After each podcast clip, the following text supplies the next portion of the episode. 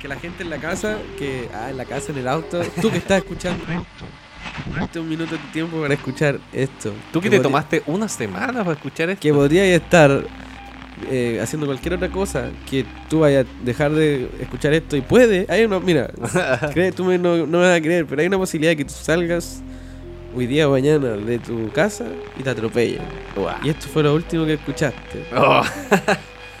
Así que Y, es un buen momento pa- para el tema palabra. o puede ser el que escuchó el capítulo anterior y pasó una semana y lo atropellaron y no siguió escuchando esto. ¿O no? También. ¿Cómo estás, Pancho? Bien, ¿cómo estás tú? Bien. Felipe. Llevamos una semana aquí en fútbol. Nos quedamos a dormir aquí en los sillones. Sí, ese- Por favor, la, la 11 pasos que lo habíamos dejado ultra Sí. pendiente. Así nomás, a fierro pelado. A fierro pelado. Como Lo último que alguien puede escuchar porque puede salir y te atropellan. Sí. Pero es un momento bueno para poner la suficiente atención para Pero, escuchar. pero, igual yo pienso que los autos han traído más beneficios o, o, Yo pienso que no. o problemas. Es, un, es uno de los inventos más nefastos. Porque en la antigüedad que te atropellaron un auto yo- no existía. po. Yo creo que igual tiene que ver por el sistema de combustible y la industria que hay aquí detrás. po. Si fueran autos fácil. como, como renovables o más seguros. De hecho, Quizás ahora- tendría un sensor, tendría un sensor y. Es que no la va como que. eh, no sé, pues la, la tecnología de vapor no sé si era tan sustentable como, como lo es la a gasolina. Si, la- si No, las no, cosas pero- hubiesen terminado siendo a vapor todas, Pero ponte tú que hacen un auto que tenga unos sensores donde impidan atropellar a las personas. ya está en eso. pero si, sí, pues, se Ah, están bueno, el desarrollando. auto ¿Y que por se maneja ¿Y por qué siguen atropellando a la gente? No, porque necesita. tecnologías todavía no están Ah, al alcance ok. de la gente. ¿Pero todavía. por qué no sí, po. inventaron antes? Pues toda la Que eso gente es que, lo que muerta pasa, po. inventan nuevas tecnologías y después los más ricos las tienen Sí, y po. se Sí. demora harto décadas en llegar a la gente. po. El Sí. Kuma que yo les decía. Por eso necesitamos eh, hacer que la, la- la gente joven, ah, los jóvenes, ustedes que están escuchando ahí en el colegio, no fueron a dar la PSU, ah, Ah, sé que están ahí, Oye, gracias. hay, hay gente que lleva mucho tiempo esperando los 11 pasos. Sí, pues a los jóvenes les digo, por Ah, eso este, es un buen, este es un, un buen método para los jóvenes y para los viejos, pero sobre todo para los jóvenes. los jóvenes de corazón. Entonces, sabiendo, con- continuando el capítulo anterior, sabiendo que ya sabemos, ah, sabemos que hay paradigmas y verbos que juegan de, de incógnito, ¿cierto? Eh, virus de, de control y tratando de no utilizarlo, no pensar de esa forma, porque solamente ponen limitantes, porque hay acciones que obviamente te van a poner limitantes, pues, pero tú no las pensaste. pues. Tú vas y te pegaste con una piedra, pero tú no pensaste antes voy a pegarme en una piedra. Sí. La mayoría de las limitantes a veces son diálogos emociones internas que van a hacer que incluso ni siquiera hagáis una acción, pues, ¿cachai? El, el momento en que una idea de, que llega o que la creáis tú, dependiendo de lo que queráis creer, eh, se prende un viaje hacia esa idea, o que sería un reflejo de materializar esa idea, te vas a encontrar con toda esta forma, si es que tú, esto es lo importante, porque el viaje del héroe y este arquetipo de Hércules tiene que ver con un poco es la otra cara de la moneda del arquetipo que hemos estado hablando antes, con los sigil y todas estas técnicas de cambio que son rápidas y que son efectivas. Eh, este, en donde uno va y con las técnicas va a este lugar arquetípico de los dioses y se roba el fuego y lo trae. En cambio, que también está bien, yo lo ocupo harto, da un resultado. Pero este otro mito va como. Eso es lo que hace un mito, pone ciertas reglas del juego y el juego se va a transformar de una u otra forma. ¿Te, pues, ¿te puedo hacer un paréntesis? El, como que podría explicar bien lo del viaje del héroe, porque yo tengo como algunas dudas con respecto a eso. El viaje Porque- del héroe es lo, eh, es lo que todos conocemos. Hay muchas películas que hablan del viaje del héroe. Porque, por ejemplo, en, la- en el- en- en la mitología de Hércules, como que al final el one se volvió loco pues, y despedazó a su familia y todo. Como que. eh, por eso tengo una duda de, de- de cómo es en realidad el viaje del héroe. Es que es un. El viaje del héroe es un, una maqueta, ¿cachai? ¿Ya? Cada cultura va a desglosar su propio viaje según sus códigos. Mm, Pero tiene que ver con un proceso de cambio. Con un proceso en donde. Un proceso de cambio y un proceso también en donde se tienen que. Se, siempre en, lo- en ese mito se contacta con una fuerza superior, como lo dirían en las culturas antiguas, Claro. que tiene que ver, tú también lo puedes ver como una forma tuya que no hay conocido de percibir la realidad, que eres tú.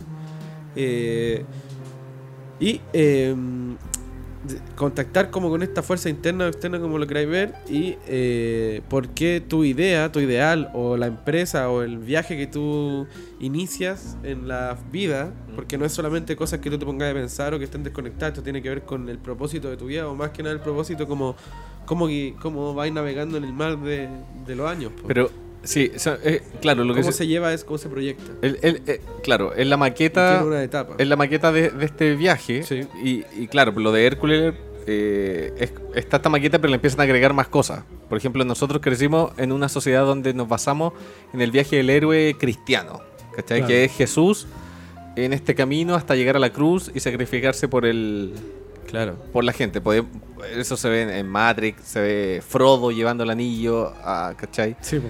Eh, se ven Hijos del Hombre, ¿cachai? Como, Se ve en casi todas las películas y, y se van repitiendo como estereotipos que son clásicos, que es el, el héroe nunca sabe que es héroe, ¿cachai? Y Sí, siempre, nunca es el bacán, ¿cachai? Frodo es el hobbit, que es como el chiquitito, el...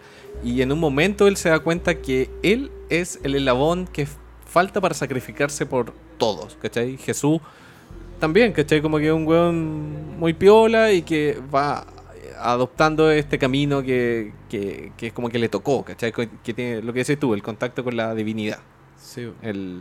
Claro, y, y- hay y un así con hay un todas las películas se basan en eso. Pero claro, como que hay un hay un, un quiebre en, en ciertos paradigmas. Por ejemplo, en el caso de Hércules que termina Sí, desterrado y vuelto loco, ¿cachai? Claro, le cambian ahí- Y- o el... Ay, se me... estaba- tenía otro en, en la mente también que era, que era así. Bueno, se me fue. Pero claro, como que no siempre el, el- el héroe termina como en su cometido Claro. de, de- No, de- de transformación. Claro. pues, Puede a veces, a veces todo se- muy mal. Claro. Sí, ese es el secreto, niños. Mientras más arriesgas, más puedes perder. Si no, Claro. pregúntale a tu tía adicta a los juegos de máquina en tu población. Yo he, estado, yo he estado ahí. Ahí estaba jugando máquina. estado detrás de la señora esperando Ah. mi turno. pero me arrepentí. Año 2014, No, yo, barrio atacado. yo te conocía, andáis robando galones de gas. Ah, andar, para andar sencillando. Entonces, ¿qu- ¿quieren saber cómo son los...? Pero eso es como una maqueta al final que funciona para todo. Sí, bo. Y sobre todo para cosas creativas. Y lo, lo entretenido es que el arte no ha dejado desde el principio, sobre todo en las películas, en todas las expresiones, Sí. desde, desde las cavernas hasta todas las culturas y sus símbolos, hasta ahora todas las películas y hasta ahora, sin ir más lejos, todo lo que la gente comparte en redes sociales, Cualquier película que veáis, eh, Eh, Star Wars. sí. eh, ha, ha- ha caracterizado en gran parte uno de los grandes mitos que han sobrevivido reflejándose, ese que tiene que ver con, que se puede ver de hartas formas, en la búsqueda de, de la evolución hacia una versión uno puede ser lo más óptima propio- que uno cree, pues, Claro. ¿cachai? Y cuando uno emprende esa, esa búsqueda de, de evolución, que no es fácil, porque obviamente va a tener que ver, pasar por el por ver la sombra en algún punto, ¿cierto? Sí, po. Porque no podéis saber a dónde queréis ir si no sabéis por qué no estáis Sí, yendo ahora mismo. Es parte de- es, es un proceso del, Sí, del viaje. Eh, es una etapa. po. Y también lo podéis ver en todas las- en las películas. Al héroe siempre le va a llegar un punto en donde se va a quebrar, por así decirlo. Va a dudar si lo que está haciendo es correcto o no. po. ¿cachai? Como- Y eso tiene que ver, es, es interesante porque este, este mapa de, de la magia o que, que se puede asociar al viaje heroico no solamente nos va a servir para el viaje heroico, sino que nos va a servir para por qué en algo en la vida que no estamos queriendo ir hacia un lado, pudiendo hacer una cosa, ¿cierto? Porque tiene que ver con eso, pues, con el, el, ma- el mago tiene que ver con el hacer. Entonces, si no estoy haciendo algo y, y creo que no puedo por esto, primero ver cuál verbo ocupáis, ¿cierto? Y después, con este mismo método, podéis reformular tu idea para poder como invocar este mito, se podría decir, de estos 11 pasos. Porque si ya tenía el mapa, ya sabéis cómo podéis moverte, como en Pokémon, no sé, una vez así. Claro. Salir de pueblo paleta, pues, eso es como iniciarse. Sí. Como, como salir de donde todo es fácil y empezar a levelear, pero ahí hay más Pokémon más brígidos. ¿A levelear? Sí, pues empezáis como a subir Sí. ahí el RPG. Pues. Estaba pensando que hay una parte que es como en lo que tú decías, el cuestionarse si lo que estás haciendo es parte de tu destino o no. Y hay momentos en que te dejas llevar más por ese pensamiento que como por el corazón, ¿cachai? Muchos A- momentos. A, lo neo eh, diciendo, bueno, yo no soy el elegido, sino que yo tengo que salvar a Trinity y se deja llevar como por el por el amor, ¿cachai? Más que por el destino, entonces pateáis el destino. ¿Cachai? Como que Pienso yo nomás. Así como que O sea, podéis darle vueltas. En la mayoría que el- que el- el- el- claro, el, gran problema es que el, el- ahí hay un reflejo del, del- del destino invariable. En donde no importa la weá que haga Neo, siempre va a terminar siendo el elegido. Claro. Eh, Es como la de Scorsese la, El- la el- tentación de Cristo. Es la tragedia griega al final. Sí. ¿Cachai? Como que el, el- el héroe nunca puede no ser el héroe. El- la, la pregunta interesante es si es que el héroe ya sabemos que no puede ser no puede ser el héroe alguien que no es héroe puede ser el héroe eso, Eh, eso es lo ese sería ese es a donde si alguien que no es creo el héroe puede ser el, el ¿Cómo? héroe. Si está dispuesto a tomar el camino, yo creo que sí. Exacto. po. Yo creo que sí. Es que yo, alguien que está ah, dispuesto a Porque- arriesgarlo todo y porque, aceptar el- sus porque eso es lo otro, como romper el destino. ¿Cachai? Si el, el- el héroe o el que está designado por el destino a ser el héroe no quiere ser el héroe y rompe el paradigma, ¿cachai? Como que a lo mejor hay otra persona que no, que, el- que no tiene el destino de ser héroe, pero que sí está dispuesto a seguir el camino del héroe. ¿Cachai? es, una, el, una carretera del héroe claro. es, es cuando Sam le decía a Frodo, eh, yo llevo el anillo, señor. Señor, señor, señor Frodo, yo llevo el anillo. Yo- y Frodo estaba el- para la cagada y le decía, loco, yo tengo que llevarlo. Al, al final, al final Sam yo creo que el- es el gran héroe en, la- en- en el Señor de los Anillos y no Frodo. Porque Frodo cae en la tentación. Frodo no quería, tir- Frodo no quería tirar el anillo. Si no fuera por Sam que lo acompañó todo el camino, ¿cachai? Como que Frodo no hubiese cumplido su cometido. Es que bueno, eso es Jesús en Getsemaní, preguntándose, sudando sangre porque no quiere hacer el cometido de Dios. Claro. Eh, es Teo en Hijos del Hombre eh, En dicien- Star Wars diciendo, weón, me mataron a mi mejor amigo, me mataron a la mina que me gusta, y yo tengo que llevar a esta loca a un barco y ofrecer mi vida, ¿cachai? Como... Claro, po. Pero, Eso, pero, pero aún así lo hace. Es, Eso es lo interesante que, por ejemplo, según las culturas iniciáticas, eh, ¿por qué hay paso? Porque uno tiene que como hackearse o, de- por decirlo así, reordenar su caos interno hasta llegar a un punto en donde eh, puede existir desde más allá de los límites del ego, a- eh, co- co- diría variablemente como para poder ser sustentable en el tiempo y de ahí sí, Eh, podés trascender. Ar- esta fuerza arquetípica te, te, te- como respondería a la llamada del héroe si es que tu idea tiene que ver que engloba a los demás po. Sí, po. para bien o para mal po, si uno lo hace para bien pensando en los demás las fuerzas arquetípicas internas que despertáis eh, son benignas y ayudan a crear una Mm. mejor sociedad y te llevan a un estado de el ego en donde ya salís del egocentrismo y pasáis a conectar con las demás personas Por un bien común. Claro, y también con una. Porque empecé a conectar con las personas, pues salí de Sí, estar po. solamente encerrado en ti. Eh, Y ese es un paradigma que estamos rompiendo, yo creo. Sí, po, Como es- el, el- totalmente, el- pensar en un bien común, ¿cachai? Como Claro, el salir a, a manifestarse porque queremos dignidad para todos, ¿cachai? Claro. No para, para yo estar en el jacuzzi mirando las cataratas, a Sí, lo po. ¿Cachai? Es, es un bien común. Es pensar en un bien común, es sacrificar tus privilegios. po. Ahora, ahora me acordé del otro que quería mencionar, que es Don Quijote. po. Don Quijote también es un Mm. arquetipo del héroe que se quiebra, po, ¿cachai? Que, que, que es un... Es, un es, es interesante el caso de Don Quijote porque es un hombre que él cree ser el, el- el héroe, pero no lo es, Mm. ¿cachai? Y vive y se construye su... su au- se autoconstruye su camino del héroe Eso, claro. sin, sin serlo. ¿cachai? Como que hay, hay un mundo que es el mundo interno de Don Quijote en donde él es el caballero que salva a la princesa y que y él sigue su camino del héroe y su aventura. Y está este otro círculo que está fuera de Don Quijote que es esta cosa en donde Don Quijote es un loco. Mm. claro. ¿cachai? Que, es el, que es el círculo donde vive eh, Sancho. Entonces está el, el- Mm. el círculo exterior de Sancho y el círculo interior de, Don- de- de Don Quijote. Ese también es, es como un- Mm, sí. un- una mirada distinta del, del camino Sí, del po. héroe. Y sí, pues es el, eh, ahí está el, el otro gran quiebre, por pensar en el, en el bien común. Ya, Oye, ya no es Sí, po. eh, como automi- automirarse el ombligo, sino que Mm. empezar a, a la misma, eh, cambiar el- el- el- las organizaciones, el, el- el que ya no existe un jefe, ¿cachai? Ya no soy y- yo el que estoy comandando a otra gente. Bueno, los estoy- sistemas de, de Es hacer una streaming- genkidama. Los sistemas Claro, de streaming es de una servicio, genkidama, las conexiones las redes, para bien o para mal, igual aumentaron esa horizontalidad, po, ¿cachai? Claro, Como ahora cualquiera puede ir a putear a Piñera y probablemente puede ser que lo lea si se mete a su Instagram. Como... Sí. Como- o Sí. hacer cualquier weá, lo que sea, pero se horizontalizó. Claro.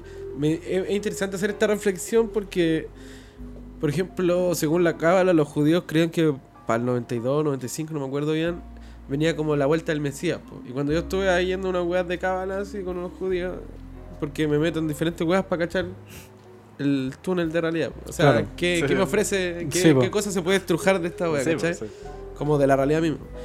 Entonces decían que, según su volada, porque claro, po, eso es la weá, pues la gente se mete a, la- a escuchar relatos, mitología, y creen que exactamente se refiere a lo que la palabra dice, po, siendo que el conocimiento oculto de la palabra tiene un, un valor codificado dentro, Sí, que la habla de muchas veces de las que necesitáis como los conceptos para poder decodificar eso, y Mm. cuando lo veis desde ese punto de vista, decís como, conche tu madre, así como... Sí, po. eh, Sí. Está hablando de... Entonces... Y, y eso es lo que nos hace el común de la gente, porque No, po. el común de la gente, ¿qué quiere? Historia, quiere que el manto sagrado te diga, sí, Jesús Claro, existió. sí. Y es como loco, interpreta, eh, decodifica Hay un el código. mensaje. po. Y bueno, por algo lo, lo codificaron, porque obviamente no- en ese tiempo no estaba esta paradigma horizontal, por lo tanto lo bueno es que adquirían el poder, lo codificaban para ellos, y son los que crearon estos sistemas Sí, bancarios, religiosos. Sí, po. ellos saben las reglas del juego, ¿cachai? Sí, pues eran los que sabían traducir las lenguas el antiguas. Imperio Romano, la eso es lo, lo más paranoico de todo, el Imperio Romano nunca ha terminado. Sí, pues. Eh, ¿Cachai? Se ha expandido nomás hasta llamarse capitalismo. Sí, po. Viene de ahí la weá. Mantenían el, el conocimiento, eh, siempre fue de la elite y siempre iba a ser de la elite. Salvo ahora que se están rompiendo. Claro, eso, pero- por ejemplo, eso va a ser magia. es que es po. el- es el- Sí, po. esa es la pregunta. ¿Ha cambiado realmente? Con internet yo creo que sí. Sí. ¿Tú crees que sí? O sea, yo creo Se que rompió alguien, esa cualquier weón curioso que se fuma un caño y se pone a ver un, el mismo podcast que estaban hablando de astrofísica, lo que sea, le queda algo así como metido y dice, ah, ya voy a ver, podía llegar a cualquier weá.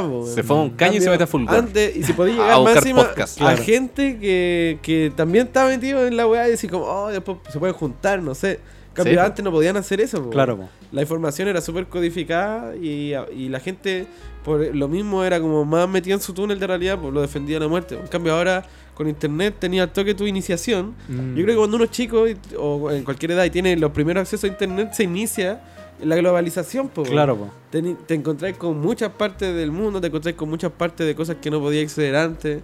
Entonces, ¿Y qué, su- qué sucede, por ejemplo, con, con otras cosmovisiones y otras mitologías como de pueblo originario? Con esto mismo de la globalización, ¿cachai? Como que eh, al final como que eh, en- con, con- con esta especie de conciencia colectiva que está creando Internet, con esta gran biblioteca de Alejandría, esta nueva biblioteca de Alejandría, como que se está mezclando todo. Se están mezclando iconografías, se están mezclando mitologías, se están mezclando cosmovisiones. Eh, irá, irá todo a, a amalgamarse en una, en, un- en una sola gran masa de... quién sabe lo que va a pasar. Igual puede haber. Porque algo- el, el gran miedo de, la de mucha, miedo. de muchas como eh, pueblos originarios de que, de que se está perdiendo. Claro, como que se disuelven. Como que el- se disuelve, claro. ¿Y cuántos se han perdido ya? Esa es la pregunta. Esa- a, a muchos yo creo. Entonces yo Sí. creo que es que es algo que en un punto no, ni siquiera sé si lo podemos controlar, ya es como... Lo que sí creo es que más que su desintegración depende de que se integraran o no se integraran en esta red de conexión. Claro, es que eso- eso Los yo. sistemas de control que hay dentro de... ¿Por qué uno... ¿Cuál es la relación que tiene uno con los pueblos originarios? Por Claro. ejemplo, ahora el Estado es nuestro intermediario. Podría Claro. ser algo que fuera horizontal. Que de alguna forma, ¿por qué tú te, te preocupa un, cualquier persona que no seas tú en cualquier parte de- del país? Porque en algún momento te preocupan las personas con que te, te, te identificas un poco de ciertas cosas en común. po. Entonces tú Mm. al no tener la experiencia di- directa de esa persona, no, no te preocupa. En cambio ahora podí, ya sea un documental, un video o incluso un Skype, lo que sea, de muchas formas se podría generar una incentiva en generar contactos con esas personas, comunicación para... Claro. Porque claro, pues la gente han estado separados, entonces no le importa ni una weá, pues están todos en su sistema, así como viviendo su isla. Claro. Y eso sí- generáis, generáis, más- ah, generáis otras conexiones, eh, empezáis como- como... a conocer otras realidades también. Sí, como si, por ejemplo, como si en la mentalidad de tribu como que tampoco paró mucho, pues no fue solamente el, Mm, el cuando claro. éramos así unos weones en África o donde fuera.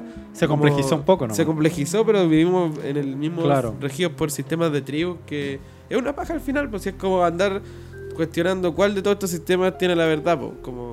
Sí. Solamente tienen una forma diferente de decodificar la weá nomás. Que eso, que eso es lo otro, como que hay un. eh, eh, como que siento a veces que ese recelo del, del, del que las cosas no cambien, de, de que.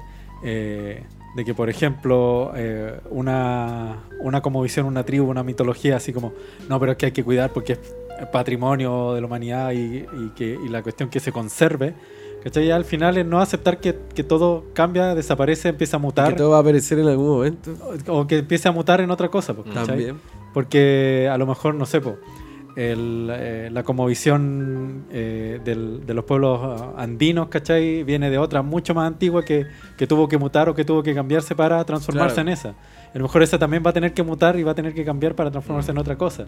Y a lo mejor ese cambio va con tecnología, va con internet, va con. Yo creo que va, va con eso, o sea, la filosofía que he estado viendo hace poco con, con los cabros, con, con, el, con Branco donde vivo y con otro amigo, la música que tocamos es como va todo enfocado como en el, en el cyber roots. ¿Cómo se llama? ¿Cómo- Como esta Promocionalo. versión, como esta versión Promocionalo. no, como está el distópico, ¿cierto? Que es como el cyberpunk. Claro. Entonces cyber roots sería Cyber como roots. una utopía que obviamente no sabemos qué va a pasar, pues, pero sería una utopía por la que estaría bueno avanzar como para generar una alternativa, por lo menos para la gente que se va a quedar en un lado en donde van a poder eh, estar regiéndose por sus reglas y no por la- las reglas de, de la, de la cagada que está pasando y que va a seguir Claro, po. pasando. Oye, ¿cómo, ¿cómo se llama, po? Cyber roots, pues. Entonces, No, no, no, ¿cómo se llama tu grupo? ¿qué? ¿Cuál, ¿cuál grupo? Ah, ¿de música? ¿Sí? De música electrónica, Danke, Danke, Danke. ¿Y tienen Instagram? Sí, sí, sí, sí. sí. Bueno. Sí, sí, ahí hacemos unos rituales, ahí todo esto del hackeo y de la iniciación lo llevamos a cabo en, en show musical, Laberinto Ah, bueno. estéreo, electrónica estéreo. con, con, con didgeridoo, con otras weas. Lo Bueno. llevamos ahí también. Eso es lo bacán, una- es una, es una narrativa que, que uno la puede vivir. Oye, ¿y como- ¿se fueran de gira por Europa? Tuvimos, el año pasado estuvimos haciendo algunas cosas, unos, unos eventos y sí, estuvo bueno. Bueno. Oye, ¿y lo, Eso no vamos a y- decir. y lo podemos pillar en Laberinto Estéreo? ¿Se puede decir? o no? También, ¿O sí, sí, es sí, sí. secreto? No, ahí, ahí estamos, ahí podéis ver una acción eh, que de un punto de vista social igual, porque nosotros estamos funcionando todavía en un momento que la mayoría de los ingresos son para seguir haciendo otros eventos. Claro. Estamos preocupados en, en por lo menos llegar a un punto en donde fuera eh, seamos como un algo que comparta ideas, ¿cierto? Como un medio para compartir ciertas ideas que, como estas que estamos hablando, pero de una forma bien interactiva, entretenida, para Sí. llegar a la mayor cantidad de gente que de lo que está pasando ahora y que pueda engancharse de alguna cosa que les sirva a ellos. Pues, ¿cachai? Bueno, podríamos escuchar algo de eso. Ahora. Ya, pues. Sí, escuchémoslo. ¿Qué quieren escuchar? ¿De Danke? ¿Sí? ¿Tenía algo de Danke? No está, no, está arriba todavía. Ah. Están todos los discos. Este, este es el año. Es lo único Escuchemos algo de Low End. Ya, pues, escuchemos algo de Low End. Eh, sí, ya. Ya, pues. Vamos. Vamos con eso.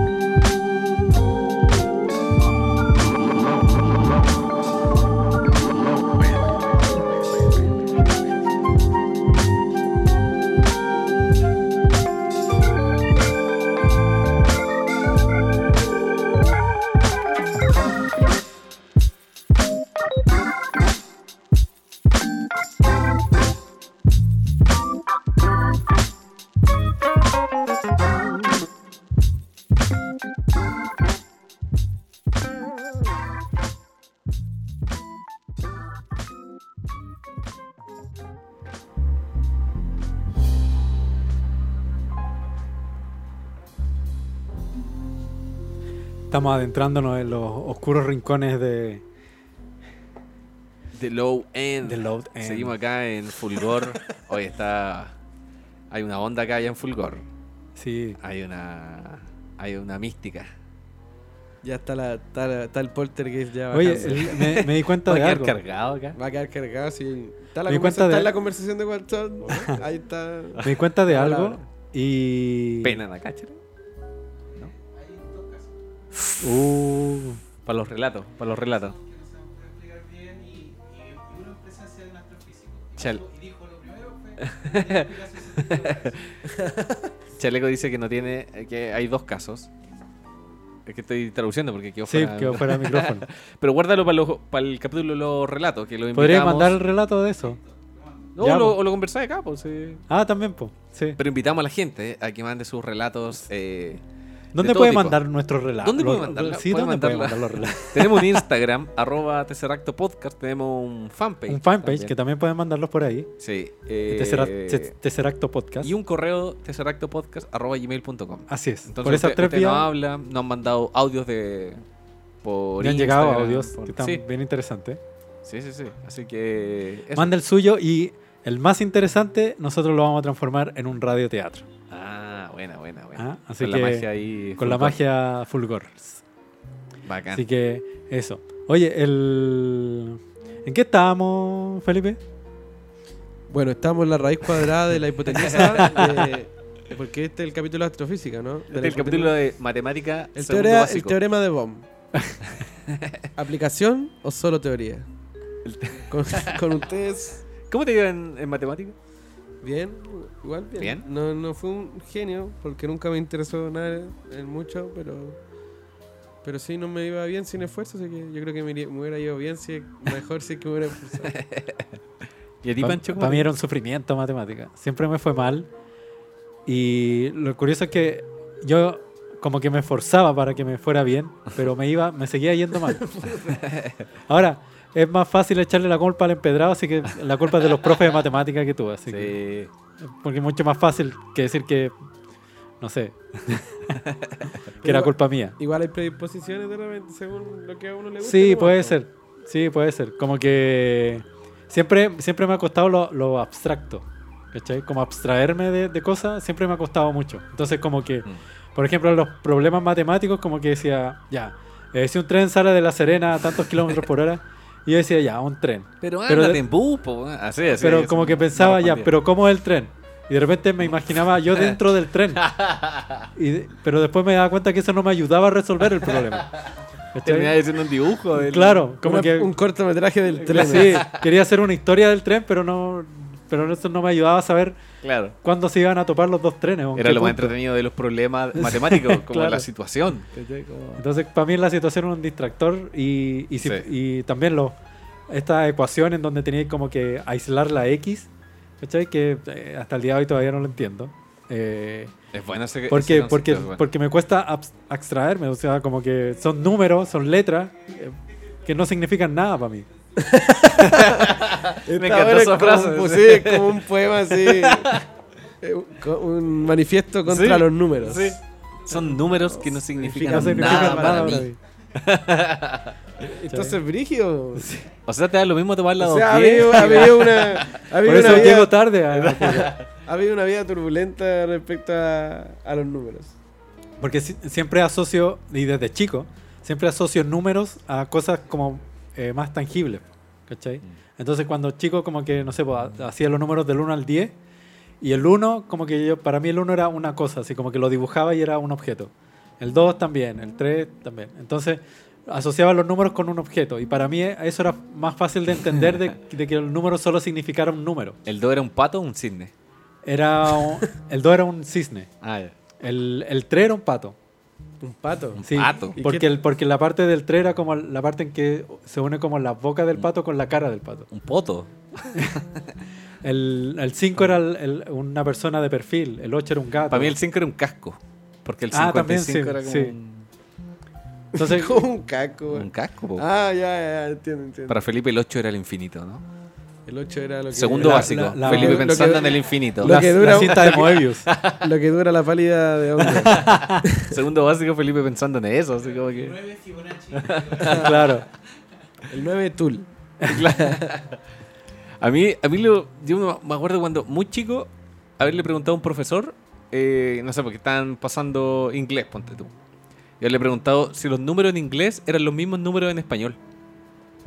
Ah, es una muy buena pregunta. Y después dije, ¿y en China ocuparán los mismos números?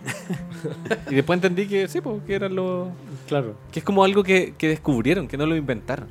Y eso ya me, me voló la Es cabeza. que, el- es que el- l- los Pitágoras- números es una traducción. Por, lo- la matemática es una traducción racional del, de, de- de cómo, de cómo percibimos las Es cosas. un lenguaje más, po. Sí, exactamente. Es una metáfora igual, po. Es una, de hecho, eso, es una metáfora de las cosas. Sí, po. ¿sí?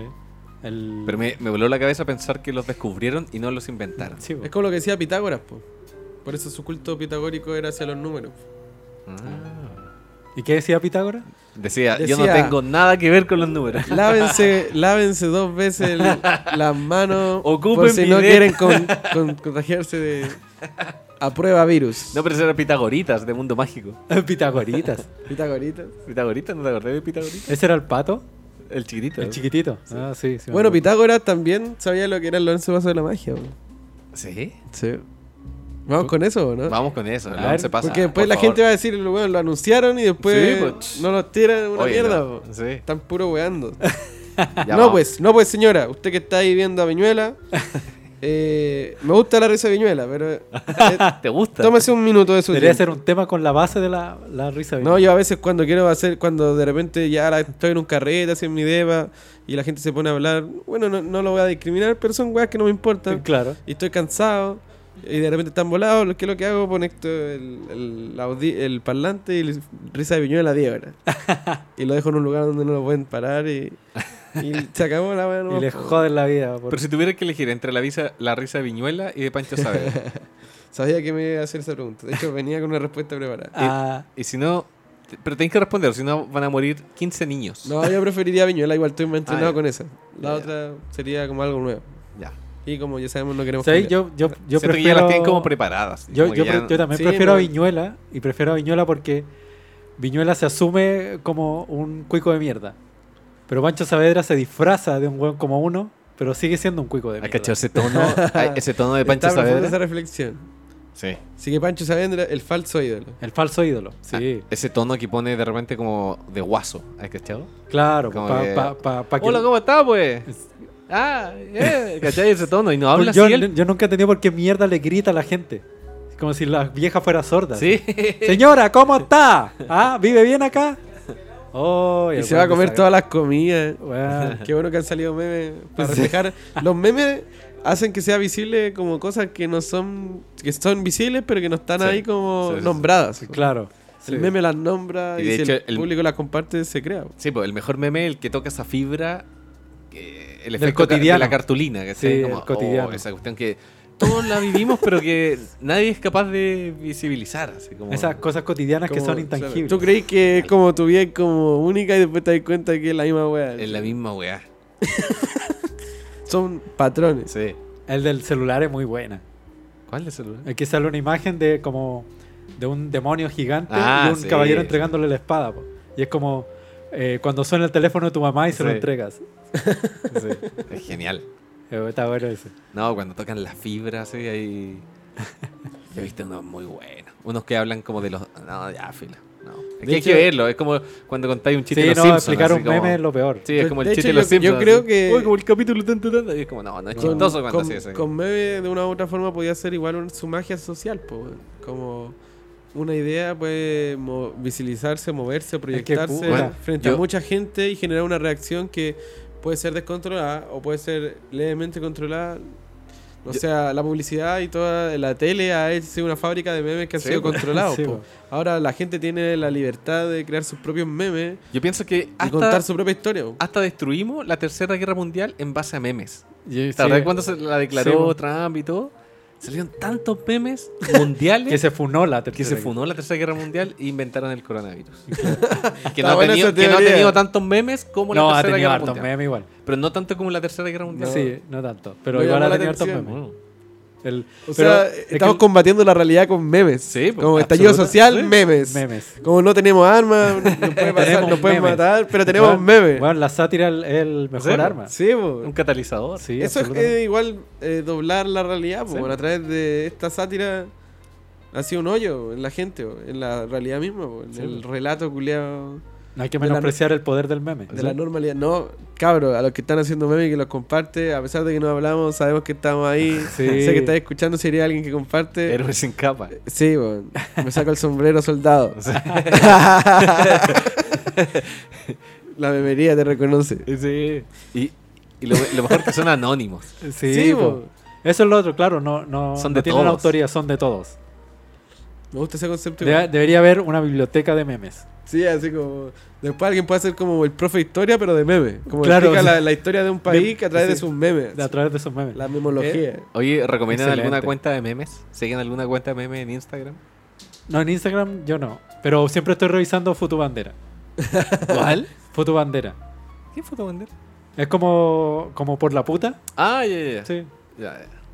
¿Y tú? Esa es mi ¿Seguí fuente- esa es mi fuente de memes. Yo tengo por la gra- gracias a Diosito que está en el cielo. A, eh, a mí, buenos amigos que, Ah, que se encargan claro, de compartir diariamente y en, va- dealer, y en vasta dealer, cantidad. ¿no? Bueno, Su dealer de memes. memes y además de un gusto igual psicodélico. memes. She-Spotting. Mira, mi, Claro, yo voy a sí. recomendar una cuenta. Mi cuenta favorita es Software 2050.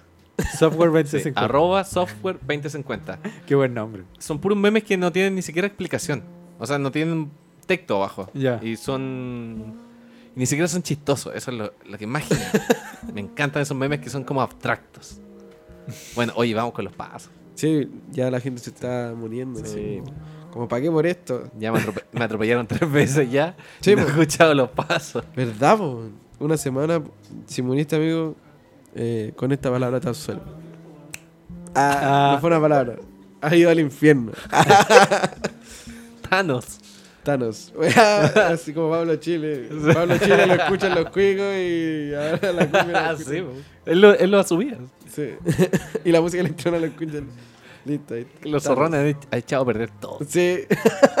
El house nació como protesta de los negros, así era como una wea, así como venía como del jazz el house y ahora en un sunset tomando unas coronas. Claro, sí.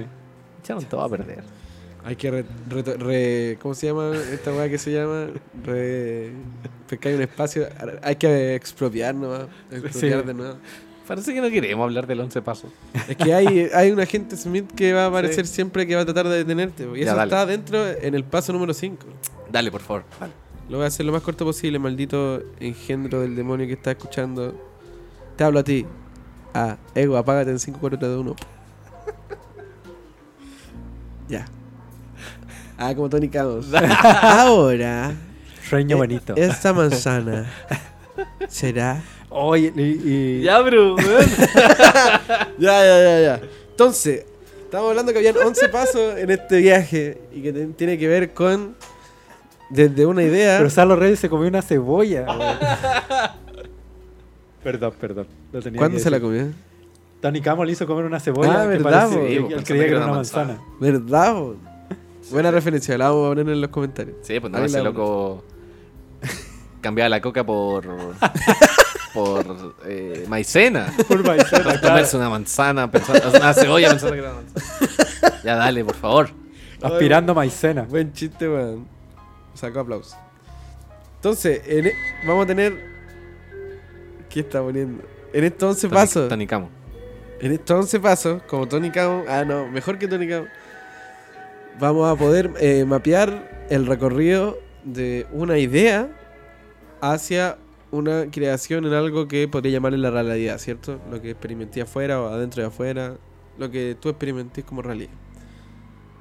Entonces, en estos pasos van a haber eh, fuerzas de nosotros internas o fuerzas externas que van a siempre buscar el control. O sea, que tú que te quedes en un loop, en un paso, o en una isla de estas, de estas partes. Y van a haber fuerzas internas que uno. que son el fuego que te haría avanzar desde, desde tu punto hacia el otro. Y también van a haber fuerzas externas que se van a presentar que van a hacerte avanzar. Entonces van a ver siempre este baile del yin y el yang. Claro. Y en esta etapa eh, tiene que ver con lo que, para unirlo con el capítulo anterior sobre las iniciaciones, tiene que ver con darse cuenta de que estamos viviendo en un caos eh, constante.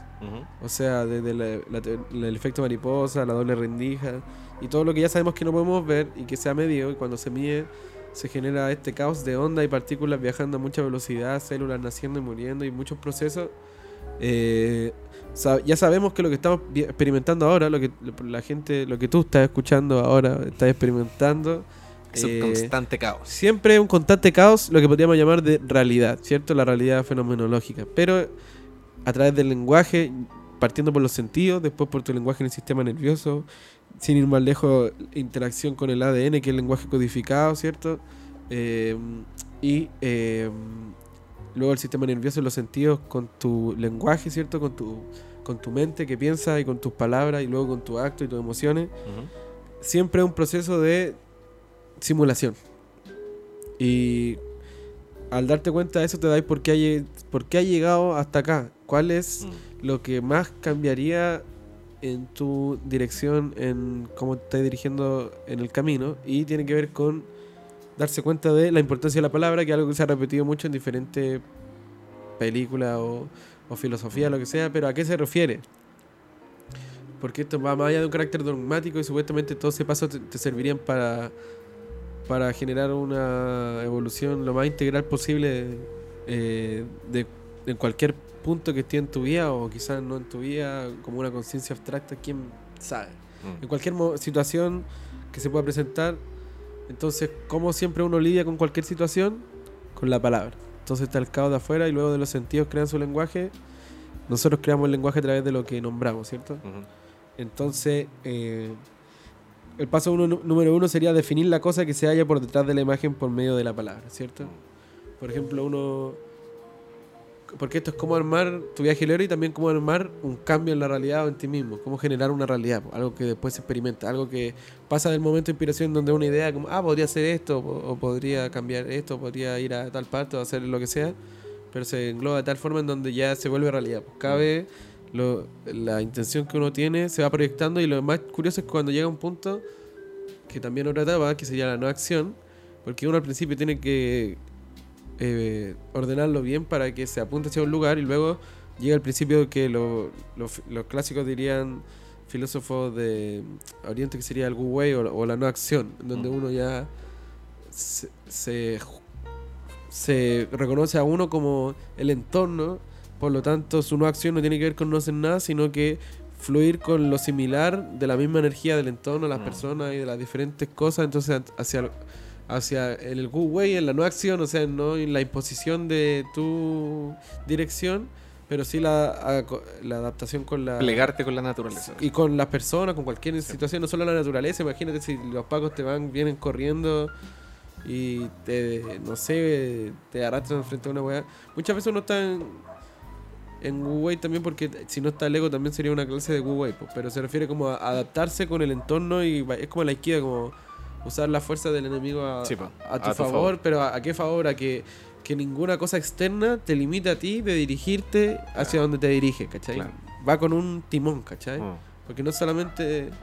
Eso es lo, lo entretenido también de este viaje, también por eso mientras más lejos sea el punto, más épica va a crear una, sentido en la vida. Porque como si ya partemos la iniciación diciendo que todo se va a ir a la mierda y no hay un sentido de la vida, entonces estamos obligados, mientras más crisis existenciales tenemos, estamos obligados a crear un sentido mayor con nuestras cosas que hacemos, con lo que nos decimos nosotros mismos, etcétera, de diferentes formas.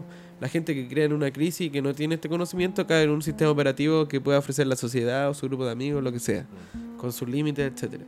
Otra persona podría caer en algo de místico, religioso, ocultista, que ya alguien lo que es salido de la norma, pero también alguien lo probó. Y otra persona también podría seguir más allá y desarrollar su propio sistema en base a su experiencia con lo que está pasando. Sí, po. Que sería el proceso de, de individuación o el viaje del héroe eh, en su máximo potencial. Entonces, ya, entonces supongamos que sabiendo eso, por ejemplo, ya, por, por ponerte un- una referencia, ya, entonces, eh, en algún punto mi sentido de la vida era poder eh, eh, vivir de la música, como poder hacer música, tal, y, pero yo, en mi caos, ese caos, que la sensación, de ahora, después de años, me di cuenta el error de la magia que hice, porque uno siempre está haciendo el hackeo. Pero ahora uno se da cuenta por qué llegó a este punto, porque uno lo estaba creando. Y ahora cómo poder cambiarlo desde la parte más abstracta para que después se proyecte la parte más... eh, Más tangible. menos más tangible. ¿cachai? Que ese es como el rollo como conceptual. Entonces, eh, ahí por ejemplo me di cuenta analizando con este método diferentes cosas. Por ejemplo, sin querer estudiando música, que era difícil y que había que esforzarse, obviamente había que tener una, una un sentido detrás para poder mantenerse, porque eso hace un sentido de la vida, pues te ayuda a mantenerte, no, tú no, al final no sabes si es verdad o mentira, pero te, te ayuda a, a mantenerte en un eso, camino, claro. desde los deportistas hasta cualquier weón que ha hecho, porque harta gente no solamente ha hecho cosas heroicas, pues, o sea, ha superado los límites de su propia cultura. Entonces, eh, ya, pues me di cuenta que toda esta energía, todo este esfuerzo y todas estas cosas en algún punto, como yo, ese, esa sensación que yo sentía que obviamente ahora pues, me volví a conectar de yo hago música, me conecto con el arte en, en su mayor eh, motivo por eh, conexión de la trascendencia, o sea, en mi puente sería, la música sería mi sacerdote, el puente entre lo, entre lo, ¿cómo se llama? Entre lo, entre lo que tenemos a, eh, el puente entre, entre la parte tradicional de la vida y esta perspectiva más a- abstraída de, de tiempo futuro y de lo que alguna religión le llamaría Dios, lo que algún, a cualquier persona llamaría conectarse con el presente, como cuando estáis haciendo algo, como hay algo que tú te levantás en la mañana y decís, lo que sea, te motiva, es un fuego que te lleva hacia un punto. Entonces, eh, yendo a eso, eh, olvidé eso y ¿por qué? Porque la idea se, en la mente se estaba programando con este truco que tiene que ver con que el la palabra ordena el caos. Ujú. O sea, yo quería, con, inconscientemente quería hacer música para conectarme con esa sensación, pero en algún punto, eh, como yo quería dirigirme a donde quería dirigirme y no iba a parar, me enfoqué en vivir de la música. Que lo logré en un punto, pero al enfocarme en eso, hice un mal truco, po, porque era un... Porque yo no hacía música por eso, yo hacía por algo que iba mucho más allá. po. Pero al ordenar ese caos, esa sensación que yo la siento, pero la digo, la pienso de una forma, o inconscientemente la codifico de, esa de ese valor simbólico, estoy poniendo mi punto de meta en algo muy diferente a lo que yo en verdad siento que hacia Claro. dónde quiero ir o hacia dónde creo que voy. po. Sí, po. Entonces el caos ordenaría la palabra. Entonces, claro, po, después de este proceso, no sé, de tres años, de llegar a una parte baja del viaje del héroe, porque siempre un loop arriba y abajo. Entonces, de darme cuenta de que en mucho tiempo esta idea, esta, porque con esta palabra se genera una idea, uno invoca con la boca, uno constantemente habla e invoca. Cuando estamos así, cuando hacemos podcast, por eso estamos invocando ideas constantemente, y por eso, claro, si, si fumo algo, va a ser un viaje. Sí, po. Porque, claro, las ideas están pasando por ahí, por al lado de tu cabeza, todo esto Es que chistes, a- actualmente memes. no le tomamos el peso también al- a la palabra, porque lo que te dicen cuando eres chico, cuando te dicen, oh, yo soy malo para las matemáticas, yo soy malo para las matemáticas, yo soy-". al final te empezáis a creer que eres malo para las matemáticas, quizás ni siquiera eres malo para las matemáticas, eh, y, pero te lo dijiste a ti mismo, ¿cachai? Como, Afecta, afecta muchas cosas el lenguaje, siendo que lo que hablaba, lo que decía es que el lenguaje fue lo que hizo que los homínidos se separaran de los demás, po. y sin ir más lejos, mezclándolo con todo esta, como que todo está conectado, un- si es que sabéis, Fumar de la guitarra. Ah, no, ya, no. No, de, de, hecho, eh, bueno, siempre vuelvo al cristianismo porque es como eh, a donde nos tocó vivir nomás. Cuando, cuando Jesús le dice, no sé quién, María Magdalena, ponte tú, y la llama y le dice, mujer, ¿cachai? Como que tú lo leí y es como, ah, la llamó nomás, pues le dijo mujer. Pero imagínate en una época donde la mujer era considerada eh, más bajo que un animal, ¿cachai? Más bajo que la basura. Entonces que Jesús viniera y tratara a una mujer y la llamara por su nombre, le estaba dando un valor simbólico, ¿cachai? Es como cuando estaba en la cruz y decía, yo soy el hijo del hombre, el hijo de Dios, ¿cachai? Como que, ah, sí, uno ahora lo ve, pues, ¿cachai? Pero en esa época el decir yo soy es tan importante como decir yo soy malo para las matemáticas, yo soy, ¿cachai? Como es, es darle un valor a la palabra, po. En estos tiempos no, no le damos valor a la palabra. No, Uno escupe nomás, po. ¿Cachai? Como que habla y habla y igual sin pensar sí, mucho. La, la, forma en que vivimos que es impuesta igual apunta a eso también. Piñera llega y dice como, uy, la culpa es de la mujer también que se deja abusar y la, ¿cachai? Como que el weón llega y dice una yo creo que sin- Yo creo que estamos transmutando hoy en día la palabra en la imagen. Yo creo que la imagen está logrando el- el- ese poder Sí, en vez de la palabra. Sí. Ahí hay una transmutación que está ocurriendo eh, actualmente, creo yo. Creo que, el- que el- que le estamos quitando el poder a la palabra y se lo estamos dando a la imagen. Al meme. El- lo que hemos Y, estado lo, y hablando lo audio- lo audiovisual, o sea, por algo es- Sí, po. Por algo dejaron de lavar el cerebro a la gente con LCD y le pusieron la tele. O sea, Exactamente. El audiovisual Claro. es una tecnología, un lenguaje mucho más. Hay que te- es mucho más avanzado. po. O sea, actualmente si tú decís, oye, me, me pegaron los pacos, eh, te van a creer más si mostráis el video donde los pacos te salen pegando. ¿cachai? Como- De hecho, de hecho eh, la palabra ya no es tan importante. como haciendo, haciendo las clases de cómic, como que me he dado cuenta mucho de, de- de la complejidad del cómic y de y del y de lo profundo que podéis llegar de las cosas profundas que podéis llegar a hacer en el cómic como Mm. esta simbiosis entre la entre la palabra y la imagen en donde eh, ninguna de las dos funciona de forma separada sino que las dos en su Sí. conjunto eh, enviándote eh, un tercer hasta un cuarto mensaje Sí, eh, muy muy power conectado. sí muy conectado Sí, es como un. Eh, eso. Que bueno, por, por eso No, el, el- son niveles de. sí, de- el hacker o el mago es alguien que, que se maneja en las diferentes herramientas de las concepciones de los lenguajes simbólicos de palabras. Un artista termina siendo un Mm. mago, Sí, un hacker, ya sea negro o bueno, ¿cachai? Alguien que quiere visibilizar o generar un relato sobre la realidad y que en algún momento quiere hacer un cambio. eh, no sé si bueno, pero consciente por así decirlo. Y está la misma arte que solamente busca generar una entretención y, una- y un beneficio empresarial, egocéntrico. Entonces termina siendo magia negra igual, pues de las más fuertes. Sí, pues. Entonces hay que, hay que surfearla. ¿Cómo? Seguimos con, lo- con los pasos. Sí. No, ¿Cómo? o de repente nómbralos como para que no nos pille la hora, así como. Ya, po. Si quieren saber más, van a tener que ir. Sí, po, o sea, esta- imagínense que o sea en, el, este- en el taller que sí eh, Este profundizáis mucho más. po, Este es para la segunda versión. Esto estamos hablando de cosas aquí que, que ya los cabros, ya están los, los niños están acostados a esta hora. ya. Pero eh, claro, invitamos a, a- si quiere profundizar más, que se pueden meterte a tu taller. po. No, y hay, y hay estas cosas en internet nomás. Tienen que, Ah, ya, bueno. tienen que, tienen que, Ah, bueno. tienen que avis- comentar nomás. sí no, no, no es la idea tampoco monopolizar los conocimientos No, po. pero Ah, ¿no es gratis? Ah. Está, está toda, está toda- está toda la infografía, los videos y la info ahí, po. Sí, O sí. sea, la primera persona, si quiere saber algo más, investigue por cuenta propia, póngalo, no le crea a la gente siempre y cuestione, por lo tanto, ponga a prueba y hágalo el ejercicio o cualquier cosa por un rato y, y anote para ver si sale el resultado o, de qué forma Ah, transcurre la cosa. Esa es la regla del, del método científico aplicada a cualquier filosofía Vea, que, pueda claro. crear una realidad. Claro. pruébalo y vea si le sirve y si Sí, no prueba otra cosa prueba Sí, error.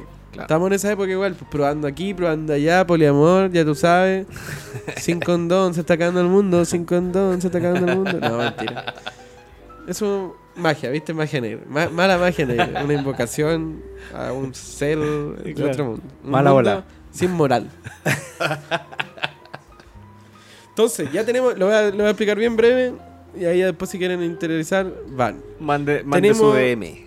Tenemos. eh, luego de saber que la, el el- la palabra ordena el caos, del paso 1 al paso 2, eh, tenemos que. mm, mm, mm, Tenemos que ordenar ese caos con la palabra de una forma explícita, concentrándonos en lo que queremos decir, no lo que estamos diciendo, porque siempre podemos decir, ah, yo dije esto, pero yo quería decir esto. No, ¿qué es lo que quiero decir de verdad? Y como cada frase es una invocación o cada eh, lenguaje audiovisual, cualquier tipo de lenguaje que sea sirva para mover una idea o generar un proceso de comunicación, eh, ¿qué queremos decir? Por lo tanto, aquí tiene que ver con cómo uno piensa y cómo eh, y cómo uno es- eh, piensa y cómo uno dice y qué verbo ocu- ocupa Mm. generalmente, que tiene que ver con la programación neurolingüística, con hartas partes del lenguaje igual. En, lo- en lo- el pasado el lenguaje era magia y era arte, era todo, estaba unido, no había una definición. po. Como diría Caselli, no tengo por qué estar de acuerdo con lo que pienso. Sí, po. claro, es- Es muy profundo eso. se Es iluminó. genial. esos rulos. Entonces, ya desidentificándote de tu mente como alguien, como algo estricto que eres tú, sino como un capataz y tomándolo como un sentido más, o sea, como, como tu otro sentido, tú no pensás que tú eres tu olfato, ¿cierto? Pero tu mente interna pensáis que sí, ¿cierto? Entonces, eh, desligándote de eso y viéndolo desde un punto de vista de tercera persona, como hablábamos la otra vez, y vi- escuchando qué pensáis y qué decís, cambiáis la forma en que lo decís para, para decir lo que queréis decir. Y el que después va a ser, que va a estar conectado con el paso 3 de hacer lo que uno dice. Por eso para esta cultura iniciática la palabra tenía tanto peso, porque iban generando como, iban como farmeando voluntad en su palabra. Cada vez que decían algo y no lo cumplían, iban a perder un poco de lo farmeado. En cambio, al cumplir lo que decían, su voluntad se farmeaba Sí, y en algún momento esa, esa barra se iba a llenar y, lo- y la, esta energía arquetípica de los dioses, como la fuerza de la naturaleza, iban a acudir a tu llamado porque tenía el suficientemente HP de voluntad que iban a decir, ya, si yo, si nosotros, nosotras, lo que sea, nos, nosotros, eh, acompañamos a, eh, como a este humano en esta fuerza o en este mundo interno, eh, ¿cómo sabemos que e- este ser no va en cualquier momento que sufra, sufra salga una dificultad, dejar de dirigirse hacia donde quería y cambiarlo por cualquier cosa que le genere una seguridad? Entonces, para eso se la palabra servía para generar este compromiso con uno que no es- es con uno mismo al final, Sí, po, sí. en donde se, se genera esta voluntad y luego se gasta en, o sea, se gasta, se, se, se disuelve, pero con bien ordenadamente a través del lenguaje, ¿cachai? Como por ejemplo, no sé, para hablar, ya tú pensáis constantemente, ¿qué, escucha primero, qué pensamientos tenís, eh, porque, ya, entonces decía, no sé, po, alguna persona, ya quiero, quiero encontrar pega, ¿cachai? Como inconscientemente siempre lo que le preocupaba, hablando con el psicólogo, no sé, quiero encontrar pega. Entonces, eh, ahí podéis incluso ver, quiero encontrar pega, podéis ver cuál jinete está. po. Por ejemplo, está el de la, La economía. economía. y también... eh, sí, yo creo que Eh, político, puede también, pues sí, pues se van encajando. Entonces, eh, ya, pues, pero este cuando decía, ya, tú ordenáis tu caos, tu, tu experiencia con esta, esta conclusión cuando la verbalizáis. Entonces, si eh, quiero encontrar pega, te va a generar esa realidad, tu inconsciente te la va a generar en, en los caminos que seguís según tus impresiones eh, a corto plazo, por así decirlo. Entonces, tú vas a encontrar esa pega, pero eh, la vas a perder, pues. Porque lo que tú estás proyectando es estar constantemente en encontrar pega, pero no en estar en una Ah, pega. claro. ¿Cachai? Claro. Es como súper específico. Sí, po. Por eso una invocación, por eso yo creo que hace Sí, esa- po. esos esas películas antiguas de magia o de cualquier, el Grimorio de Evil Dead, no sé, como de que cada Mm. palabra pronunciada en cierta Sí, forma estaba ahí por algo, porque de, de todo el continuo, por algo decir así, Tenía de un todo el significado, holograma, claro. o sacaba, de todo el 0 y 1 sacaba Es como el. como un programa. Sí. Tenía poder, claro. Es como el, es como el chiste del, del tipo que se encuentra la lámpara mágica y el, el, el genio le concede deseos, pero los deseos terminan yéndose en contra de él porque él no sabe expresar los deseos de Sí, forma correcta. Le dice que- como tengo, tengo tres deseos, y le dice ya espérame un poquito. Ya, deseo uno. Claro, uno, sí, exactamente. Sí. Gracias, Patagual. Qué bueno. Entonces, claro, tiene que ver con esa metáfora con- totalmente de Aladino. O sea, los genios son los Dijin, ¿ya? Y Dijin tiene que ver con en, en, la, en Arabia, en todos esos países, eh, la cul- la- el Dijin tenía que ver con un genio, pero también en algún momento terminó siendo como un demonio. Y Di- Dijin terminó siendo de- de- llega- derivando a diablo, ¿cachai? Mm. Entonces, eh, el genio sería esta fuerza interna que, que, te, que te va a ayudar en tu, en tu viaje, ¿cierto? Hacia conseguir un, un punto, pero que si tú la llamás y la nombráis mal, o ordenáis este caos de una forma mala, o, o, o conectáis con esta fuerza y la dejáis de pescar eh, por cualquier cosa que aparezca, eh, no va a funcionar bien, pues, ¿cachai? Vaya a estar proyectando uno una cosa que no queréis, Que, como en este caso que es como encontrar pega, por ejemplo, no sé, pues, eh, enfocar bien hacia dónde queréis la cuestión, pues. Claro, es, si- es unificar lo que quieres, lo que piensas y lo que dices. Sí, pues. Y, y así transformándote en una coherencia, ¿cierto? En una cohesión. Tus partes, tus diferentes egos, tus diferentes capas de la cebolla, tus máscaras, tus diferentes cuerpos están siendo parte de un todo y no de solamente de partes por separado que están con diferentes fines avanzando hacia un punto, sino que se unifican a través de una metáfora. Entonces, claro, pues todas estas... Hoy tiene mucha relación. Como que la palabra diablo es separar y el antónimo sería símbolo, que es como unir. Sí, pues. Es lo que estoy diciendo, es crear un símbolo al final, po. es unificar lo que estoy diciendo. Eso es lo que hace la, la metáfora en gran escala. pues. Qué bacán. Y es volver a, siendo comunicador, o gente que hace arte, lo que sea, es como volver a, a instalarse el chip que en algún momento tuvo tan importante que est- estas cosas que uno crea, en algún punto crearon esta sociedad. Entonces, esta sociedad lo único que hizo fue tratar de estelarizar el valor de, de, de esa, del oficio de crear en sí diferentes cosas. Eh, y que al final, al crear, lo único que está diciendo es ser un- una réplica del creador, po, Mm. como dirían los antiguos eh, cabalistas también, pues, ¿cachai? Que al final uno se transforma en el creador cuando crea. Y Mm. al separar eh, lo que hace el diablo o el ego, la trampa, porque al final, por ejemplo, el mapa del diablo, que estaría anclado con otro tema que vamos a hablar en algún momento del diagrama de Peirce, sería como el mapa de todas las trampas del ego que te pone en un proceso Mm. de cambio. Desde estar basado en lo posible, cuando no quería hacer las cosas, lo imposible, lo, eh, lo necesario y lo contingente. Mm. Cada una de esas cosas va a ser un- va a guiar un proceso de cambio y tu ego va a aparecer de una u otra forma. Y esto lo podéis ver muy claramente textualmente como cuando queréis cambiar una- un hábito o cuando estáis en un, en un viaje porque fumaste mucha hierba y estáis con los ojos cerrados meditando y, y va a aparecer tu ego proyectado como tu pensamiento y va a j- llevarte por diferentes pálidas, por así decirlo, según la etapa que estés atrapado de Sí, este po. viaje del ego. Las sombras que decía Jung. Sí, po, hay muchos. con las Se han llegado, es que eso es maravilloso gracias a internet encontrar mapas que se, se ponen a prueba y se empiezan a, a jugar, generan eh, resultados que son muy bacanes Sí, como para tener en cuenta en, en tu relato. po. Cuando Hay- yo, por, cuando yo por ejemplo, sí, es que el viaje, claro, pues el héroe. Sí. Cuando, cuando yo ya, ya me observo, me doy cuenta por qué creé esta realidad y cómo estoy ordenando ese caos, y ya me alío mi pensamiento y mi sentimiento con mi palabra, eh, en el que, lo que queremos decir, pasa el punto número 3, que tiene que ver... De hecho, Ah, eh, habla... Chucha, vamos el ejemplo- 3. Sí, pero igual podemos, de- podemos dejarlo hasta cierto punto Ya, que ya, los ya. demás quieran que, que vayan a ver la película. Vamos, estamos entrenando en cine de arte Alameda. Eh, esto es algo súper underground. Sin auspiciadores, para que sepan. Por ejemplo, la cultura, en todas las culturas ha estado la lengua, ¿cachai?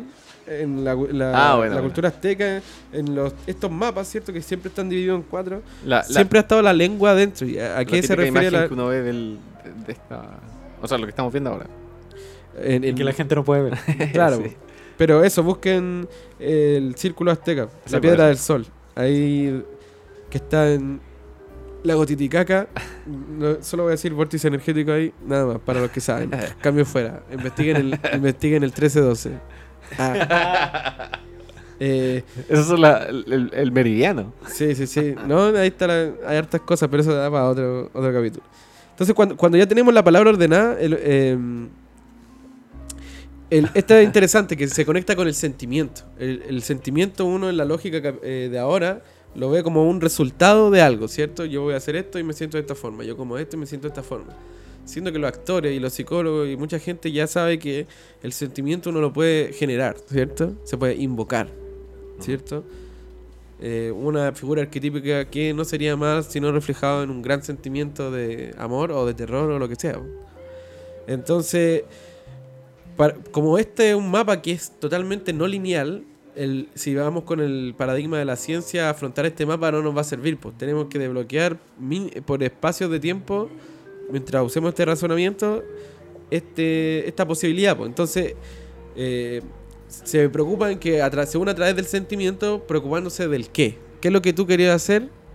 ¿Qué es lo que tú quieres hacer? Y no en el cómo, ¿cachai? Porque una muchas veces se dice ya que me gustaría hacer esto o me gustaría hacer esto otro. Y, y al tiro, la primera limitante va a ser el, El cómo, cómo, ¿cierto? claro. Entonces, cuando estáis jugando con este mapa que no es lineal y que no es lógico, como no es lógico, no ocupa un cómo, pero ocupa un qué. Entonces, es como esto de. como tiene que ver parecido con lo de la- lanzar el sigil? Pues tú decís ya, si hago un símbolo de mi deseo, me hago una paja mientras veo este símbolo raro, con una vela prendida, escuchando Barry White, bajado el pitch 12 octavas. Y yo creo que eso. Lo explicamos en el capítulo anterior. Sí, pues, y yo. Y, Anterior, anterior. y yo. Temporada Y eso va a generar un cambio en mi futuro, mis diferentes líneas de probabilidades de acción. Obviamente, viéndolo desde el punto lógico, no sería factible porque lógicamente no sé cómo funciona. Pero obviamente van a haber cosas que no sé cómo funciona, tal como en cualquier época habían cosas que ellos no sabían que funcionaban Sí. y que ahora que sí. Entonces, esto es probar una, un mito hasta hacerlo realidad según tu experiencia, que no estés Sí. conectado con lo interno, obviamente. Entonces, al, al preocuparte en el qué, tú ya sabías lo que querías y en vez de enfocarte en el cómo, te- eh, que esto es una clásica técnica de, de diferentes prácticas, eh, tratar de invocar la emoción que está anclada a ese cómo. O sea, esa, tú querías ese cómo porque hay una emoción. po. Mm.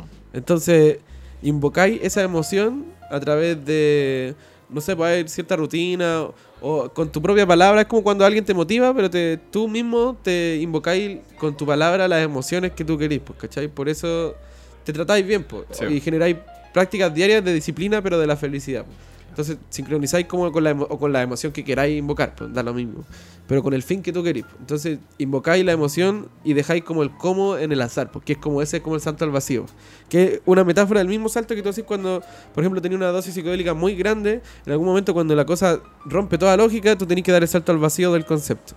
Porque si no lo das y te querías aferrarte a tu mente, que lógicamente va a estar tratando de desglosar tanta información, tu cerebro se va a freír. Entonces, en algún momento la weá te fuerza a romper esa weá. Sí. Esto es, Ah. muy, es muy parecido, pero en como una estructura de pensamiento. po. Y ahí cuando uno está con el sentimiento alineado a la palabra, alineado a la pensa- al pensamiento, a la acción, y con las palabras específicas en, en tu día a día que tú proyectáis o comunicáis para ti o para los demás, con, alineado con eso, se genera la sincronización. po.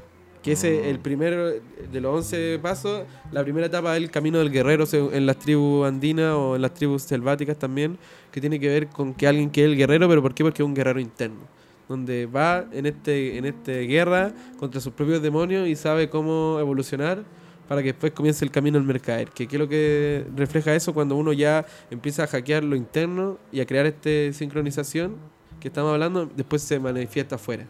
Porque no es una realidad que va a vivir en mi cabeza nomás, pues en algún momento va a tener que influir en lo social. Mm. Y que, claro, cuando uno se pregunta qué quiere hacer, uno empieza, dice, empieza, ¿cuál es el proceso más alto de crear su mitología? Y que creo que me ha servido. Porque probablemente mucha gente que se ponga a pensar estas cosas en la noche, en algún momento va a llegar el puto vacío existencial y los va a pillar, mire, en algún momento los va a dejar botados o lo que sea. Y si no, gracias a Dios, pero va a ser suertudo si es que vivir por muchos años, en algún momento va a pasar y voy a reírme en ese momento en tu pequeña cabeza, maldito suertudo. pero eh, que grandes vacíos te, te, te vacían de significado y te obligan a llenar uno con uno mayor, porque hay mucha gente que va a caer en trampa absolutista o la gente que lo llena en Dios y, y está todo seguro. ¿Qué es lo que pasa? Que si ya sabemos que según el mito del héroe, eh, el poder de esta cosa benigna se refleja en un punto mayor y no se rompe por una trampa del ego, cuando el héroe o la persona que logra crearse a sí mismo eh, pone en su intención de lo que él hace todos los días, no solamente algo para él, sino para los otros también.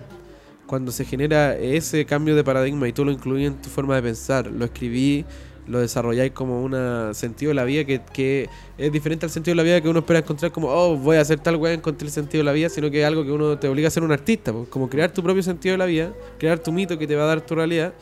Eh, y si tú ponías eso, no solamente un- una cuestión egocéntrica y buscáis algo lo más lejano plazo, lo más utópico que te tenga que ver con algo contigo y con cómo te gustaría el mundo que fuera si es que tú estuvieras creando el mundo, por así decirlo, ese cambio de paradigma haría como lo que llaman los budistas de poner un, un espejo en este deseo y que rebote tu deseo y en vez de satisfacerse en el ego, saca para afuera y genera esta corriente donde esta fuerza te van a ayudar a ti en tu misión porque algo es algo utópico o algo lejano que va a requerir que no mucho, las probabilidades no están a tu favor, pero más encima ni siquiera estáis respondiendo solamente a un deseo de tu ego, sino que hay algo que te gustaría crear en la realidad, en fin, que es como, imagínate, crear una realidad como social a nivel de países o de lo que sea, ¿cierto? Claro. Tú decís como, ah, es lejano, pero claro, hay gente que lo ha hecho para bien o para mal, pues, ¿cachai? Ha generado y- estos cambios Movimientos. con estas mismas técnicas, pues. Esta- eso es lo entretenido, que Sí, todos esos casos se analizaron para sacar la técnica, pues, porque detrás de todo dogma hay una técnica. Mm. Entonces, ¿Que Eh, funciona? Funciona. fun- tienen que probarla. pues, Tienen, ya con esos tres pasos,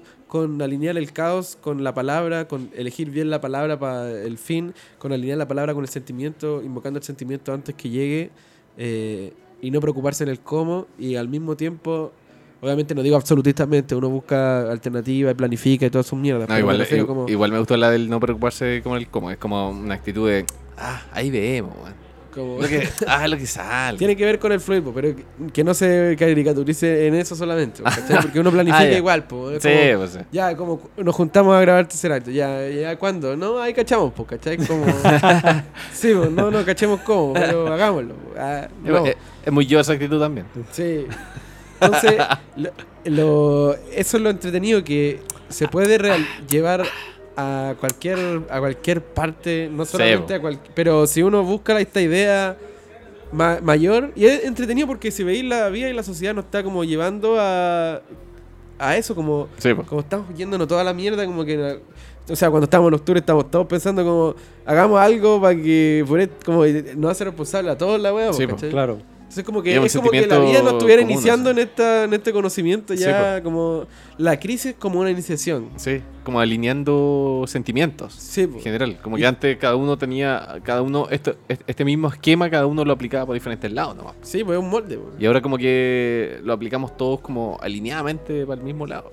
O sea, no- la vida nos está llamando a través de evoluci- evolucionar para crear algo nuevo o perecer con los que están en lo viejo. po. Y eso mismo hablaba, oh, antes que, sorry por interrumpirte, Alan Moore en Prometea, que me lo leí hace poco, Ah. está muy bueno. Y ahí, habla- de hecho, Recomendado. sí, recomendadísimo. Qué gran, qué gran narración, eh, valorificación también de la poesía como magia, ¿cierto? Y de la, pa- del lenguaje, lo mismo que estaba hablando. Y ahí también eh, Prometea se supone que esta heroína viene a... Nadie la quería, ni siquiera los demonios, porque venía por el apocalipsis, porque el fin del mundo. Y nadie quería que se acabara su mierda. Entonces, a- después uno va comprendiendo de que el apocalipsis no es el fin del mundo, sino que el fin del mundo tal y como lo conocemos. Todo el concepto Este de... es el fin del mundo. Estamos en el, o sea, estamos en el apocalipsis, en el fin del mundo. Porque estamos, los conceptos en- porque vivimos están cayendo. Sí. Y, nos- y vamos a aparecer con ellos si es que no creamos unos nuevos que estén por fuera de los paradigmas que hablamos. Sí. Y ahora lo bueno es que ya sabemos cómo crearlos, porque podemos crear esos conceptos primero en nuestra nuestro sistema operativo y obviamente se va a reflejar. Pues, Sí, uno nunca va a escapar de su ser. Pues. Uno Yo creo que es el, así como, sí, ah, yo creo que es el gran problema que, que hemos que hemos estado viviendo en, en estructuras y en paradigmas creados por pocos para muchos. están con cáncer. Exactamente. El Kuma del jacuzzi, recuérdenlo. si, ca- si cada uno internamente se hace sus propios paradigmas y se construye su propio camino, Ah. ¿cachai?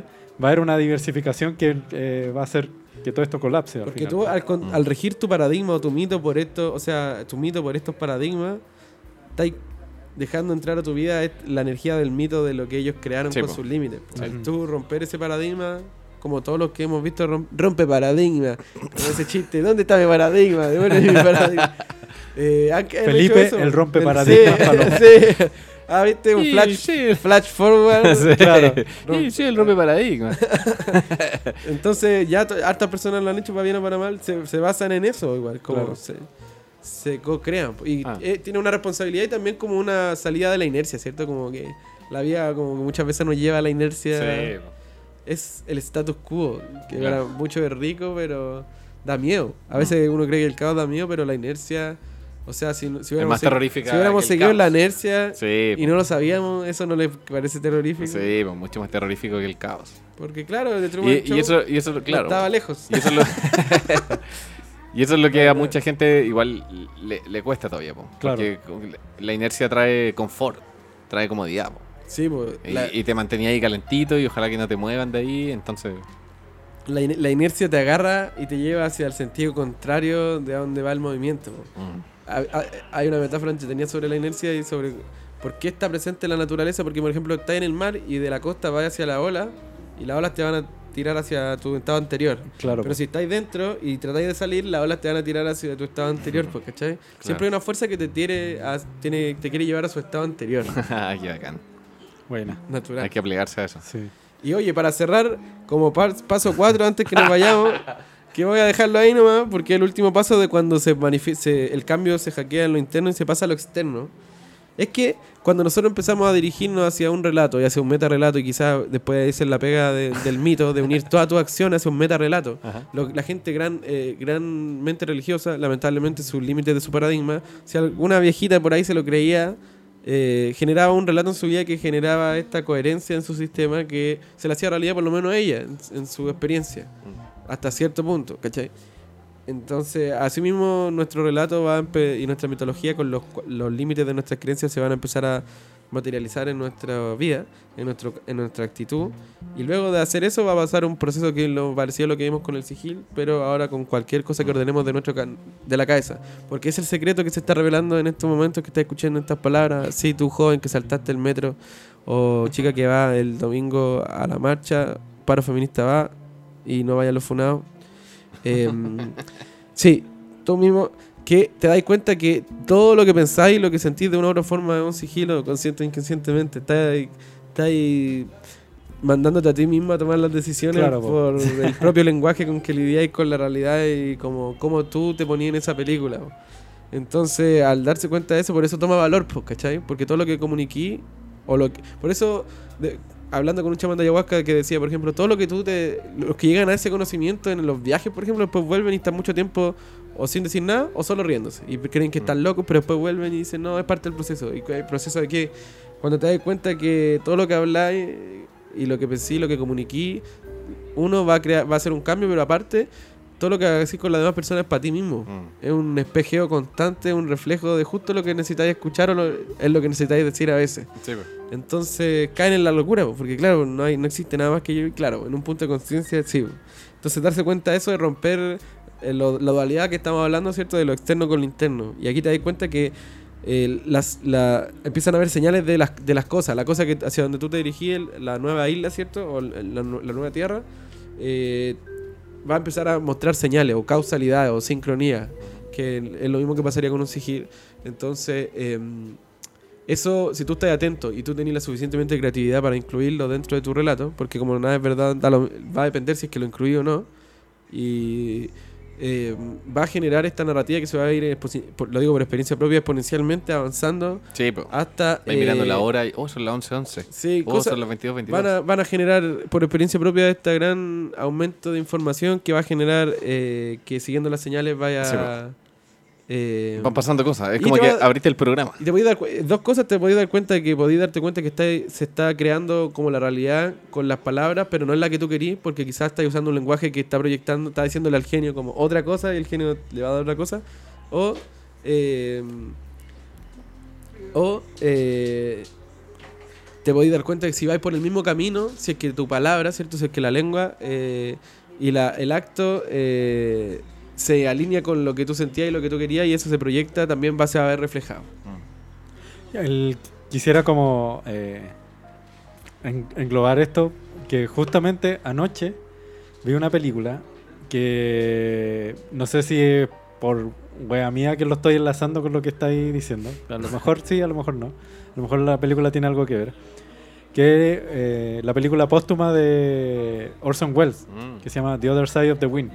Que La que hicieron como con pedacitos de. Sí, como que él, él- la filmó, pero eh, nunca alcanzó a editarla, quedó abandonada y después, eh, recopilando como documentos, eh, otros como locos vinieron y la armaron según como Orson Welles había escrito como el Como la especificación, sí. Claro. Muy bueno. Y la película se, se- en la película actúa John Huston, que es otro director muy famoso. La película se trata de, de precisamente un director de Hollywood que está haciendo una película. Sí. Entonces como una película dentro de una película. Ah. Y él está filmando esta película y él no la termina. ¿Cachai? Como que eh, se da a entender en la película que el loco está en bancarrota y no tiene plata para terminar la película. Entonces el loco viene y como que terminó su último día de filmación que él podía pagar, ¿cachai? queda en bancarrota y lo, y, y lo, lo que hace después es hace una fiesta. Y a la fiesta invita a toda la prensa, entonces en la fiesta hay muchas cámaras. Entonces la parte de, la, del- de lo que pasa en la fiesta está filmado con muchas cámaras distintas, con distintos sonidos, con color, con blanco y negro, etc. Y, y, en- y entre medio de la fiesta él exhibe partes de la película. Y la película está filmada como una película en celuloide, ¿cachai? Eh, editada con las tomas y todo. Y llega un punto en donde estáis viendo una película dentro de una película y que te va sacando después fuera de esa, de esa, de esa segunda película y al final esas dos películas se unen al final. Como que el- Ujú. la, la película que no terminó no tiene final, pero se une con, la, con el fin de la fiesta también. Y con la película verdadera de que no terminó la película Claro. tampoco. Entonces, eh, ahí Orson Welles hace un, un trabajo de metacine así, pero Brígido. muy Sí. brígido. Que Está en Netflix. para- Sí, está en Netflix. sí, está en ¿Cómo se llama? The Other Side of the Wind, el Y otro lado hay- del viento. Y hay un Ah, documental también. Claro, sí, eso caché ahora hace poco, que hay un documental, de cómo se hizo. de la cómo se hizo. película. Qué genial. Y no, de verdad que por favor véala porque Sí. eh, eh, mucho mejor que eh, Once Upon a Time in Hollywood, que trata de hacer un- algo de metacine, pero que no lo logra. De verdad La que- comparación. porque incluso, eh, incluso la película, eh, que está dentro de la película, eh, es, muy, es muy poética. Pero está Mm. hablando también del. Está hablando tanto de la, del- de la película fuera de la película, como de tú viendo la película. ¿Cachai? Entonces hay un, Mm. hay un círculo ahí, un diálogo que se está produciendo que es muy interesante. No, y el experimento de rescatarla también. Pues, Sí, pues, absolutamente. ¿Cachai? Sabiendo ese antecedente. eh, Y más encima, claro, que hay un documental de una película que está de, que de cómo se hizo una película dentro Claro. de una película dentro de una película. bueno, Con Loop Eterno. Sí, sí, exactamente. recomendada. Así que eso, eso quería mencionar con respecto a este, a este Eh, cierre también que como, lo del, llevan tan lejos hacen Sí, eso. Sí, pues. como se del rompe metal, la barrera. el metal lenguaje al final. Bacán. Sí, así que eso. Queremos agradecer a toda la gente que se ha quedado escuchando hasta el final. Sí, muchas gracias, Eh, Felipe, Sí, como siempre, Está bueno. Felipe, por la eh, jornada. Culiándonos la mente. A, a eso vengo, me entrené toda la semana con los ejercicios. Sí, muchas gracias, Sí. Chaleco, Alan. Sí, Fulgor. gracias, gracias Fulgor. Un poliamor, fue como un poliamor mental. Poliamor mental. La, la voz en off Sí. creció, ¿viste? Una conciencia colectiva. Falta un condón mental. Un condón astral, ¿sí? Un condón astral, sí. Sí. Muchas gracias, Pancho. Gracias, gracias, Gabriel. Muchas gracias, Fulgor Lab. Fulgor Lab. Y nos vemos en un próximo capítulo. Así es. Manden sus relatos. Eso. Adiós.